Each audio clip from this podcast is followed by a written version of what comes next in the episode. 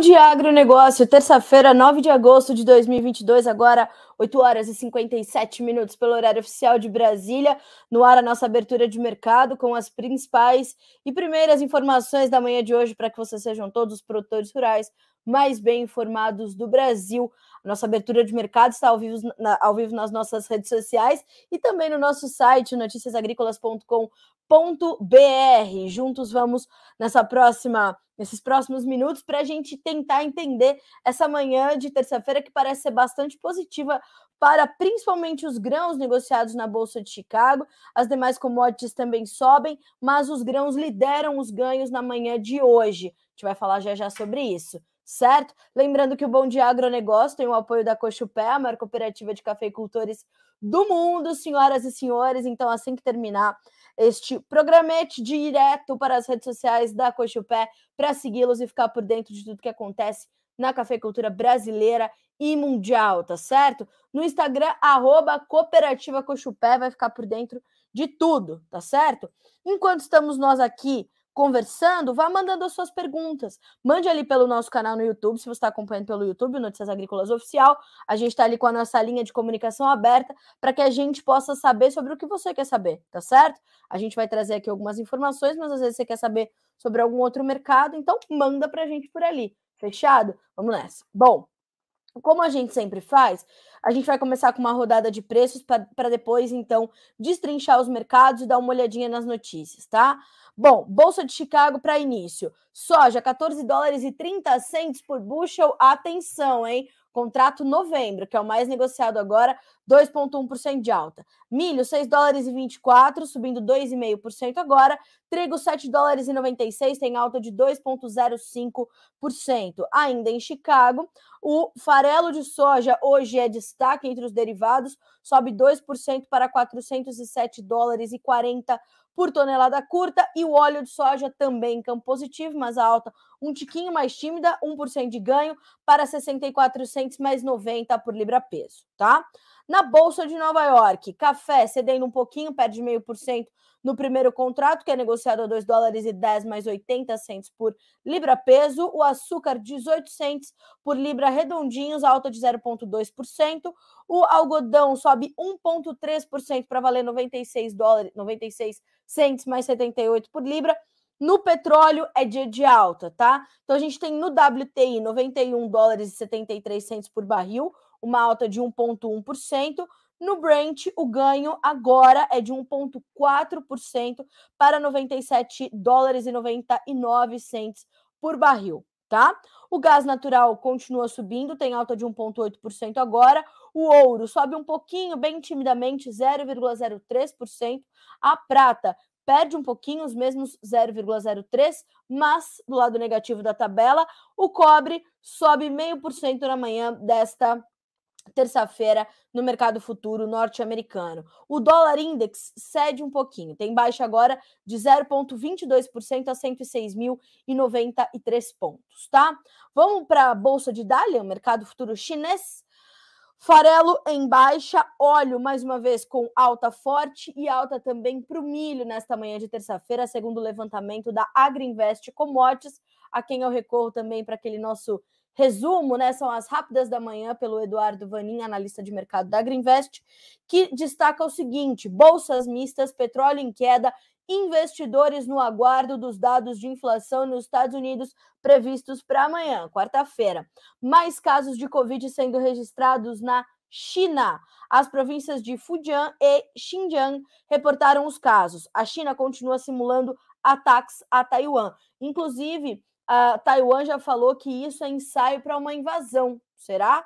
Vamos acompanhar. Taiwan fala que a China, olha lá, que a China está se preparando para uma invasão. Um total de 12 navios já deixaram os portos da Ucrânia. Também em destaque essa informação nesta terça-feira, 9 de agosto de 2022, 9 horas e 1 minuto pelo horário oficial de Brasília, agora, tá certo? Então, estes são uh, as informações que a gente tem para monitorar nesta manhã de terça-feira. Hoje eu vou começar pelos grãos, não tem outro caminho para a gente começar aqui o nosso Bom Dia Agronegócio. né? Porque a gente tem já perguntas aqui sobre a questão do clima lá nos Estados Unidos, né? A gente vai falar sobre isso.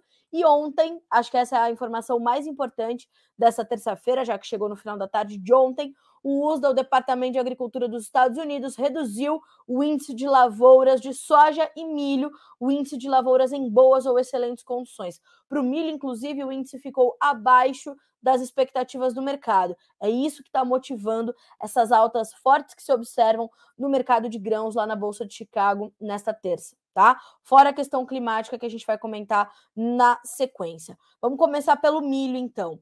Uh, foram, o índice caiu de 61 para 58% das lavouras em boas condições, né? A qualidade das lavouras, portanto, vem caindo né?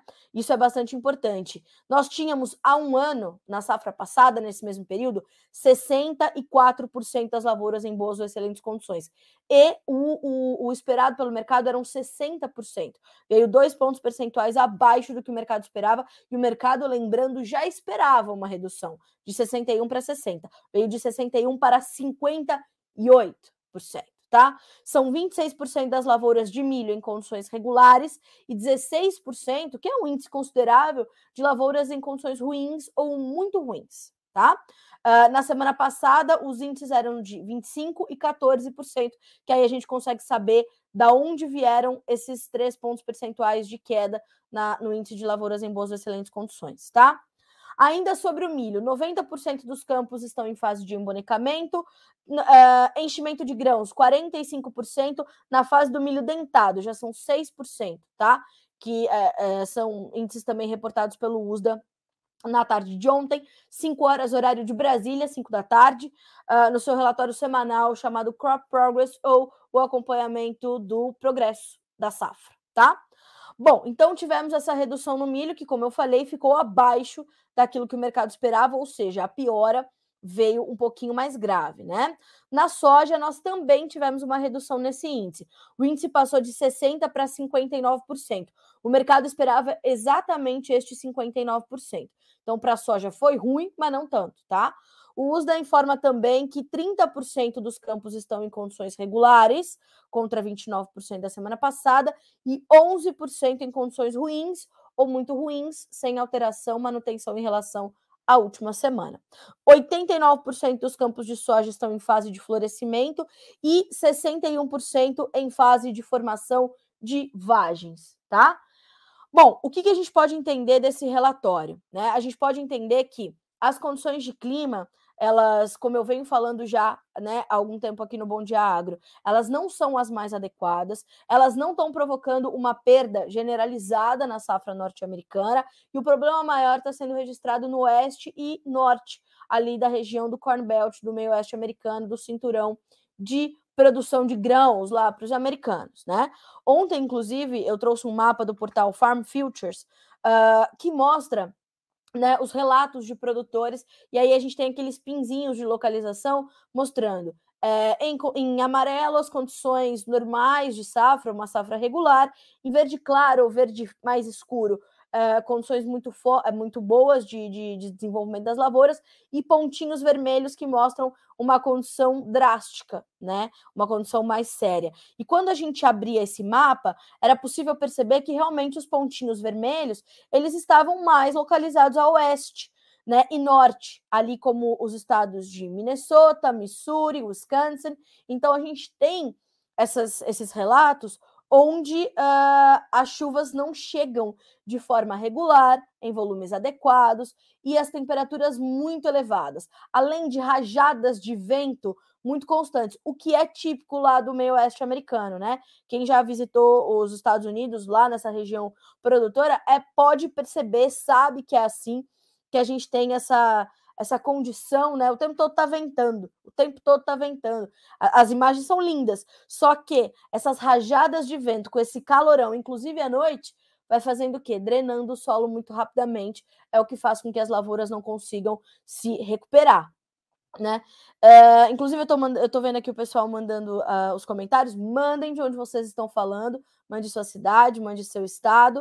Uh, e mande também como é que estão as condições de tempo aí na sua região, tá bom? A gente quer muito saber. Enfim, falávamos então sobre a questão climática lá para os americanos. E aí tudo isso está se refletindo, portanto, nesse relatório. Aí o Eduardo Vanin também fez um adendo, onde foi que as condições voltaram a piorar, né? E aí perceba, ó, uh, no norte, nas planícies, em Iowa e em parte do Delta, tá? As condições melhoraram no leste do cinturão. O crop index do milho caiu 7 pontos. O da soja, 3 pontos. O crop index é esse índice que mostra realmente o potencial da soja. Aí que é uma informação importante. Para a soja, o crop index está em linha com o ano passado, em 353 pontos. Agora, já para o milho, esse índice é o pior, é o pior em cinco anos. Em cinco anos. Ele é mais baixo, inclusive, que o de 2019, quando a gente teve aquele atrasão no plantio. Vocês se lembram disso? Foi uma tristeza só uh, a condição de, de, plantio dos americanos por conta do excesso de chuvas e tudo mais. Tinha neve no pleno plantio, foi uma tristeza. E aí o que aconteceu? A gente tem ainda um crop index menor do que o do mesmo período do ano passado. Por quê? Porque a seca tira a produtividade sem dó nem piedade, senhoras e senhores. Vocês são produtores, sabem disso melhor do que eu. E aí, olha só, abre aspas para o senhor Eduardo Vanin. Para o milho, a situação em Kansas e Nebraska são muito ruins. São dois estados importantes na produção de milho, tá? Uh, e ele diz o seguinte: eu diria que o USDA vai reduzir a produtividade e também a área colhida. Depois do relatório de oferta e demanda dessa semana, lembrando, dia 12, sexta-feira, tem relatório mensal do USDA, tá? O mais importante volta a ser o clima para segunda quinzena de agosto. Ontem o mercado caiu de olho nos mapas do modelo europeu, mais úmido e temperaturas mais amenas para essas regiões mais sofridas. Só que se a gente olha para os mapas do modelo americano, eles ainda mostram essa concentração das melhores chuvas na região leste. Isso, se a gente olhar é, tanto uh, para as previsões dos próximos 5 a 7 dias ou nas previsões um pouquinho mais alongadas, 6 a 10, 8 a 14 dias, para começar a entender essa segunda quinzena de agosto. As condições não são boas. Inclusive, ontem nós trouxemos uma manchete de um instituto norte-americano de meteorologia, que é o Weather Trends 360, que falou: ó, o risco de um oeste do Corn Belt ainda muito seco e quente continua para meados de agosto e são nessas regiões onde as chuvas são mais necessárias, e os mapas não mostram grandes volumes chegando a estas regiões. E os relatos dos produtores, aí que fica mais grave, né, na minha modesta opinião, é justamente é, é, é esse, né, o relato. Ó, não tem muita condição de recuperação, já está ruim, muito ruim.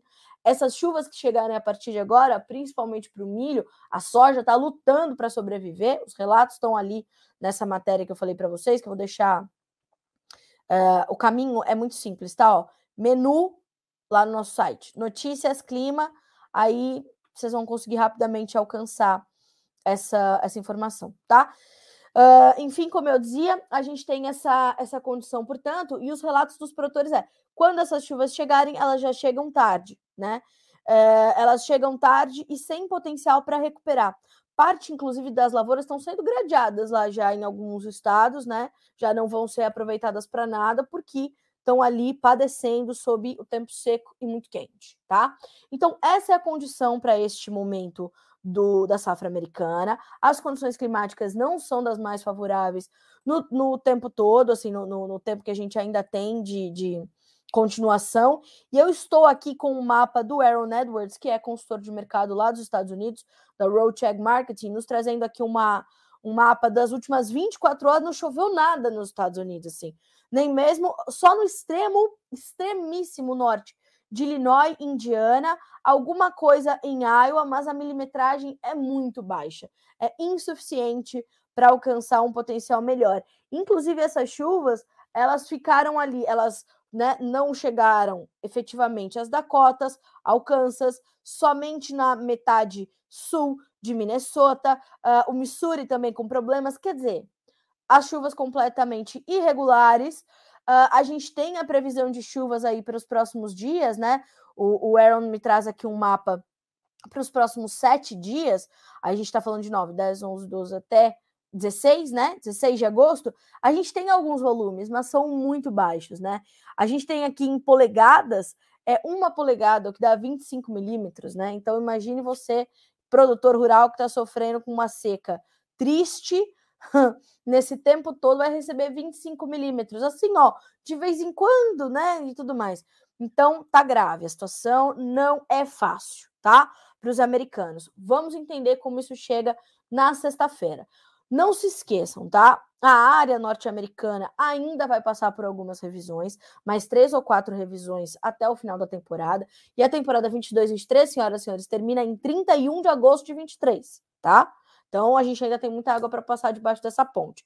A gente vai entender como ficam as áreas plantadas, mas também a área colhida, porque tem muita área sendo abandonada por produtores em função de toda essa situação. Daí, lá nos Estados Unidos, a questão do seguro é um pouco mais diferente, então isso vai pesar nas decisões. Então, a gente tem todo esse cenário, tá? E a gente tem muita coisa para acompanhar e monitorar, portanto, a partir de agora.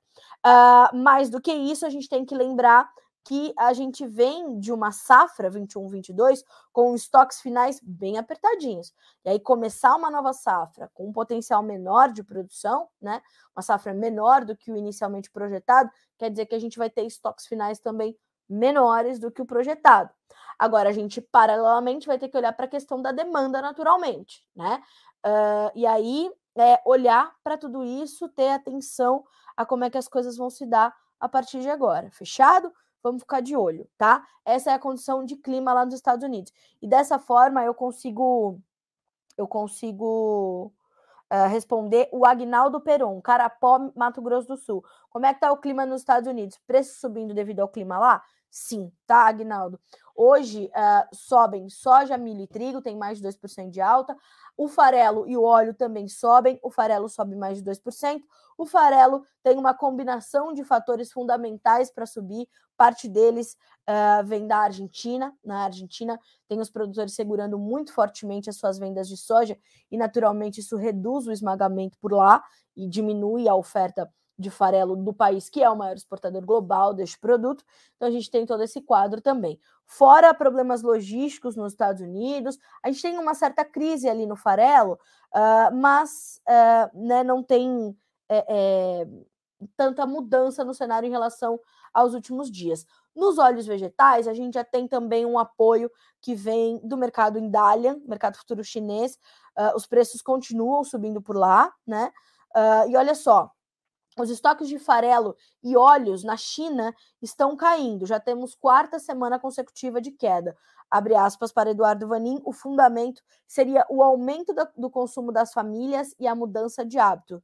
As ações da DDQ Oils and Grains continuam subindo essa semana, empresa que anunciou novos investimentos na semana passada para atender esse segmento em rápida expansão. Em um mês, suas ações acumulam alta de quase 18% tá? Então temos uma alta ali para os óleos vegetais, que estão apoiadas também numa espera pelos dados de oferta e demanda da Malásia, que serão reportados nessa quarta-feira, e há a expectativa do mercado de que a produção venha menor do que o inicialmente esperado. Por quê? Porque faltam trabalhadores, isso é muito comum na Malásia, essa dificuldade de mão de obra, porque lá é feita ainda a colheita manual da palma, né, para fazer esse óleo. Uh, precisa de muita mão de obra, às vezes falta, e aí a produção cai, isso é, é bastante comum, e isso deixa o mercado bastante volátil. O que está na outra ponta do mercado? A Indonésia com estoques altos e precisando desovar esses estoques para melhorar o preço. Então a gente pode ver esses altos estoques indonésios de óleo é, limitarem o avanço dos preços deste derivado. Então a gente tem que ter atenção a isso também. Ainda sobre a China, uma outra, duas outras informações importantes aí quando a gente fala de China. As temperaturas por lá estão muito altas, né? Então as lavouras estão sentindo, assim como nos Estados Unidos, a China está em pleno desenvolvimento da sua nova safra. E aí perceba, Uh, olha só, essas temperaturas muito altas podem ser um fator decisivo para dar tração às compras de milho pelos chineses. O calor estava concentrado mais ao sul, que é a região de arroz, lá para os chineses. Na última semana, o calor subiu para noroeste, Liaoning, Jilin e Heilongjiang, o Mato Grosso da China. Aí você entende, né? Se chega o calorão no Mato Grosso da China, o que, que vai acontecer? Eles vão precisar comprar mais. No sul, os produtores estão enfrentando a lagarta do cartucho. Estão pensando que são só vocês? Lá na China também pega. Essas áreas são muito pequenas e o ter terreno é montanhoso. Essa região su supre o consumo da piscicultura e de pequenos produtores de suíno por lá, diz o meu amigo Eduardo Vanin, que complementa as informações dizendo o seguinte: no line-up da semana, ainda nenhum navio de milho nomeado para a China. Ainda não apareceram navios nomeados nesta próxima semana.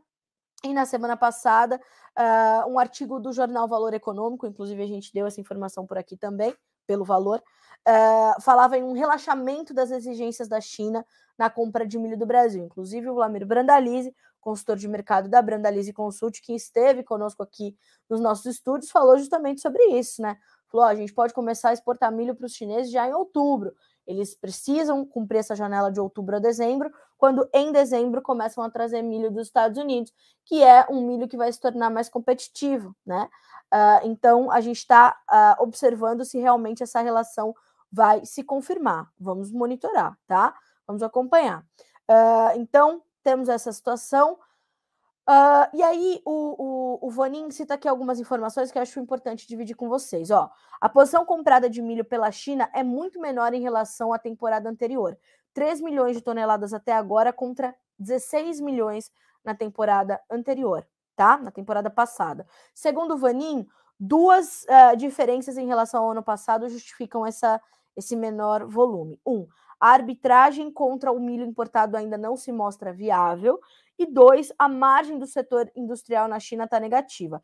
A relação do preço amido preço do milho está em 1,13% e o lucro só começa acima de 1,5%, tá? O setor industrial está trabalhando com capacidade abaixo de 50%, setor que consome 80 milhões de toneladas por ano. Lembrem-se que não é diferente para a questão da soja. Por que, que as importações estão um pouco mais fracas, a demanda chinesa está um pouco mais contida? Em parte se dá pelas margens negativas, né? Por vezes negativas ou muito apertadas no esmagamento chinês. Então, tudo isso tem mostrado uma demanda mais contida, de fato, por parte da nação asiática. Amanhã entra no ar o novo episódio do Conversa de Cerca, que teve, inclusive, como convidado o senhor Eduardo Vanin, uh, e a gente vai começar um especial China no Conversa de Cerca. A gente vai trazer especialistas para nos trazerem diversas uh, perspectivas desse momento da demanda chinesa por commodities e como é que isso chega para o nosso produtor, tá? Como é que isso chega para o nosso setor? Então vai ser bem interessante a gente acompanhar essa pequena série que a gente vai fazer de entrevistas dentro do Conversa de Cerca para explicar essa transformação na China, tá? Quarta-feira, 15 horas, tem sempre um episódio novo, novo para você. E amanhã a gente começa o especial China com o senhor Eduardo Vanin, analista da Agriinvest commodities, ok? Senhoras e senhores, para terminar, vamos passar ali pelos preços e também pelas cotações do milho na B3, tá bom? Setembro, 14 dólares e 95 centos por bushel, 31 pontos e meio de alta na manhã dessa terça-feira. Novembro, 14 dólares e 28, janeiro, 14 dólares e 36, março, 14 dólares e 34. As altas aqui variam de 26,5 a 28 pontos e meio nos contratos um pouquinho mais alongados, tá? Novembro, então, que é o mais negociado, 28 pontos mais 75 de alta. No milho, nós temos ganhos que variam de 14,5 a 16 pontos nos contratos mais negociados, com o setembro valendo 6 dólares e 24, o dezembro mais negociado agora 6 dólares e 22, o março 6 dólares e 30, o maio 6 dólares e 34.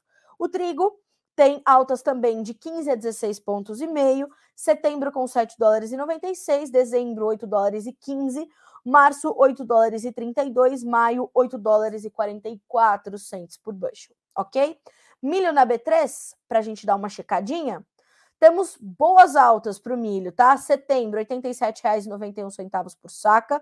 Novembro, R$ 90,20. Janeiro, R$ 93,00 por saca. Março, R$ 94,12. As altas aqui variam de 1,6% a 1,7%.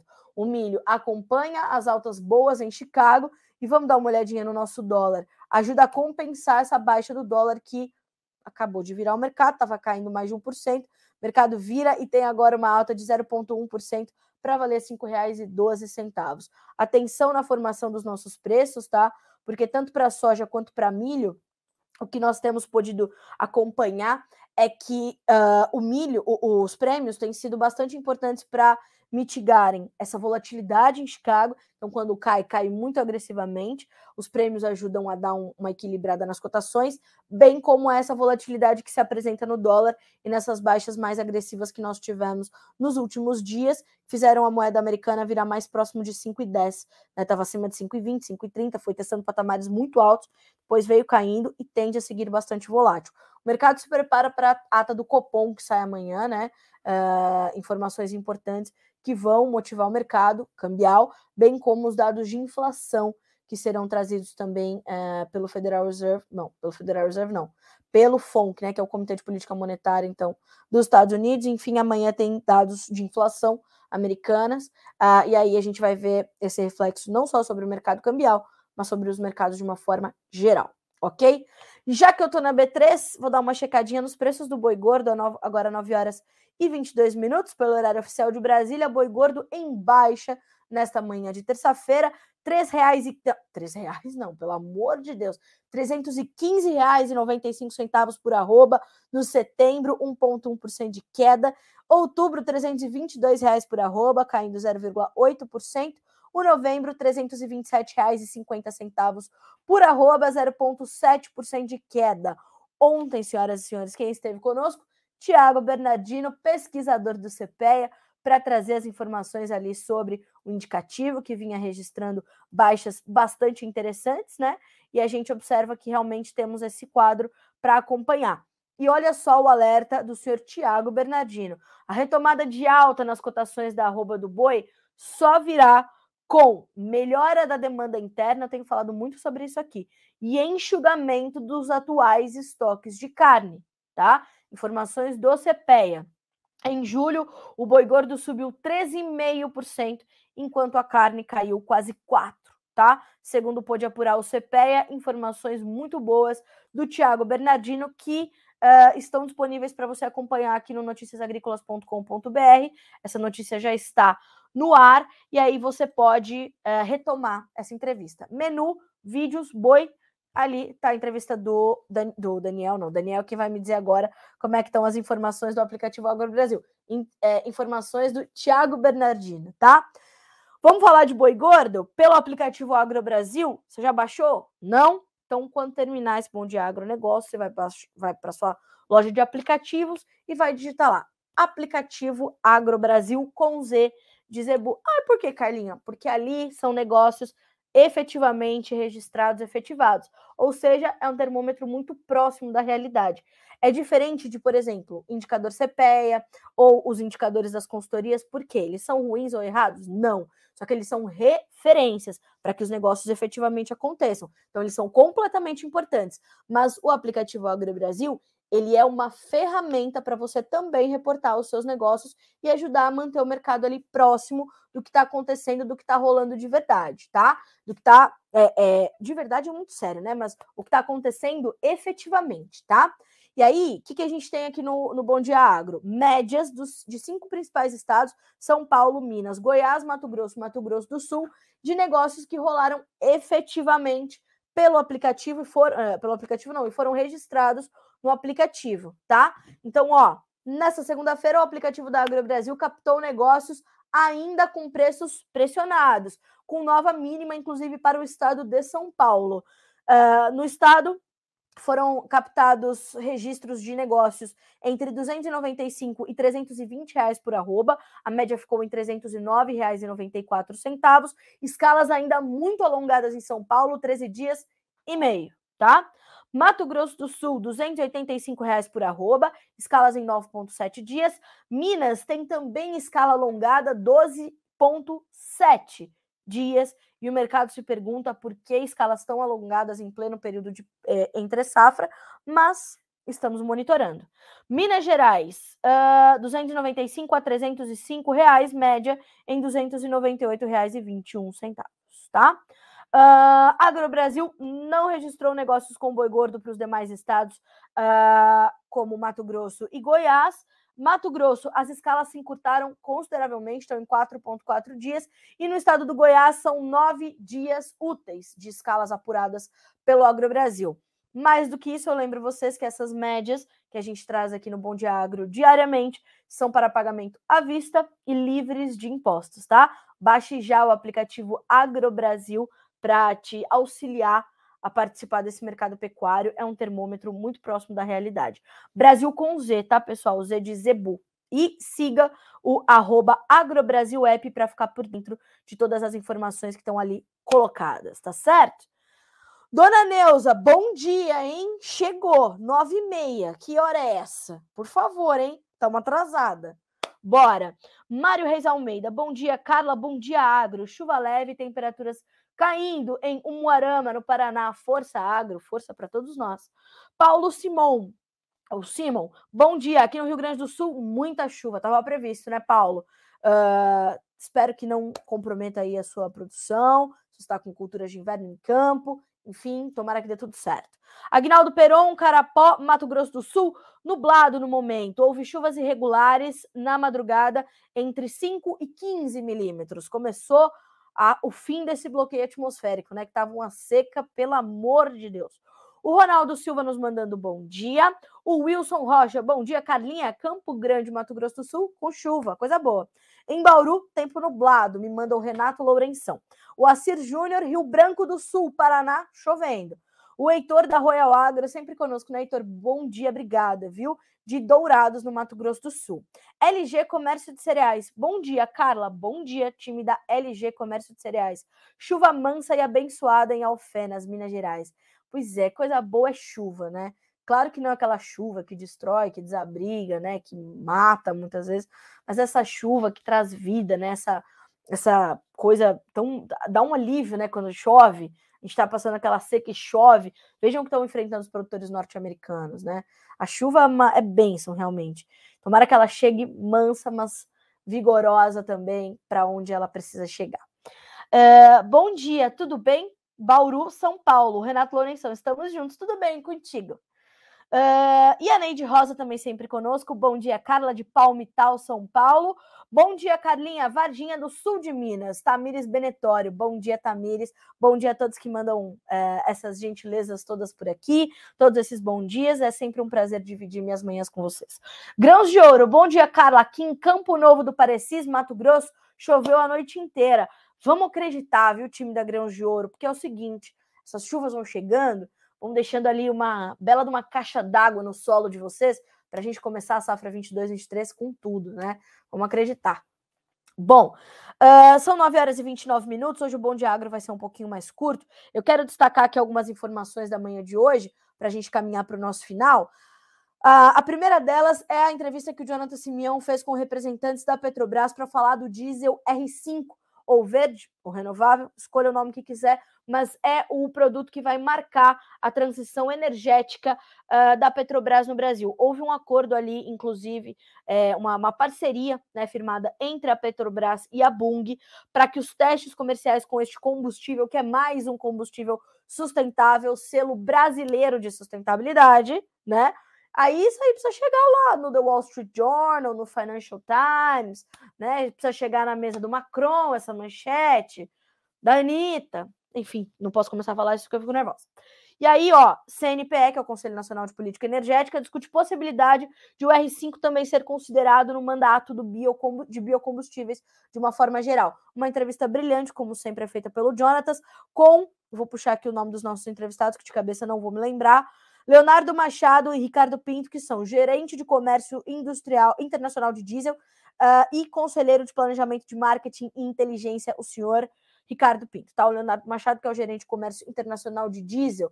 Vale muito a pena você ouvir essa entrevista, entender, uh, um, sobre a sustentabilidade do Brasil, sobre esse produto que é uma alternativa ao nosso abastecimento de diesel, enfim, o Brasil na vanguarda da sustentabilidade, ao contrário do que muitos tentam colocar na tua cabeça, tá? Enfim, como eu falei, não vou falar sobre isso. Mentira.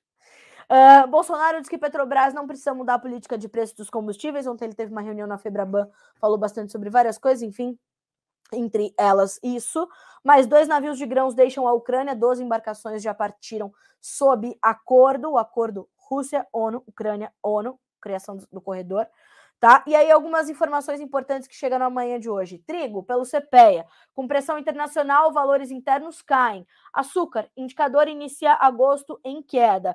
Etanol, cotações recuam em São Paulo. Manga, também pelo CPEA. Com leve aumento na oferta, preços recuam.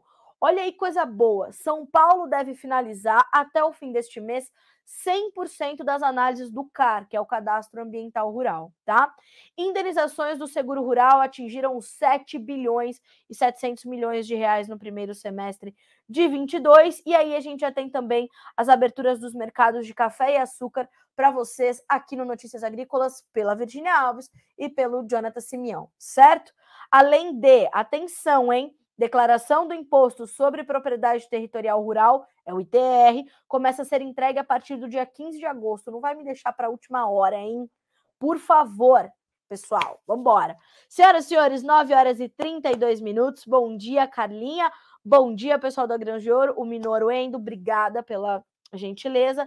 Senhoras e senhores, eu vou ficar por aqui hoje com a nossa edição do Bom Dia Agronegócio, mas tem muito mais ainda é, na nossa programação para que vocês continuem sendo sempre os produtores rurais mais bem informados do Brasil. E amanhã a gente está aqui juntos novamente para o nosso Bom Dia Agro, nossa abertura de mercado.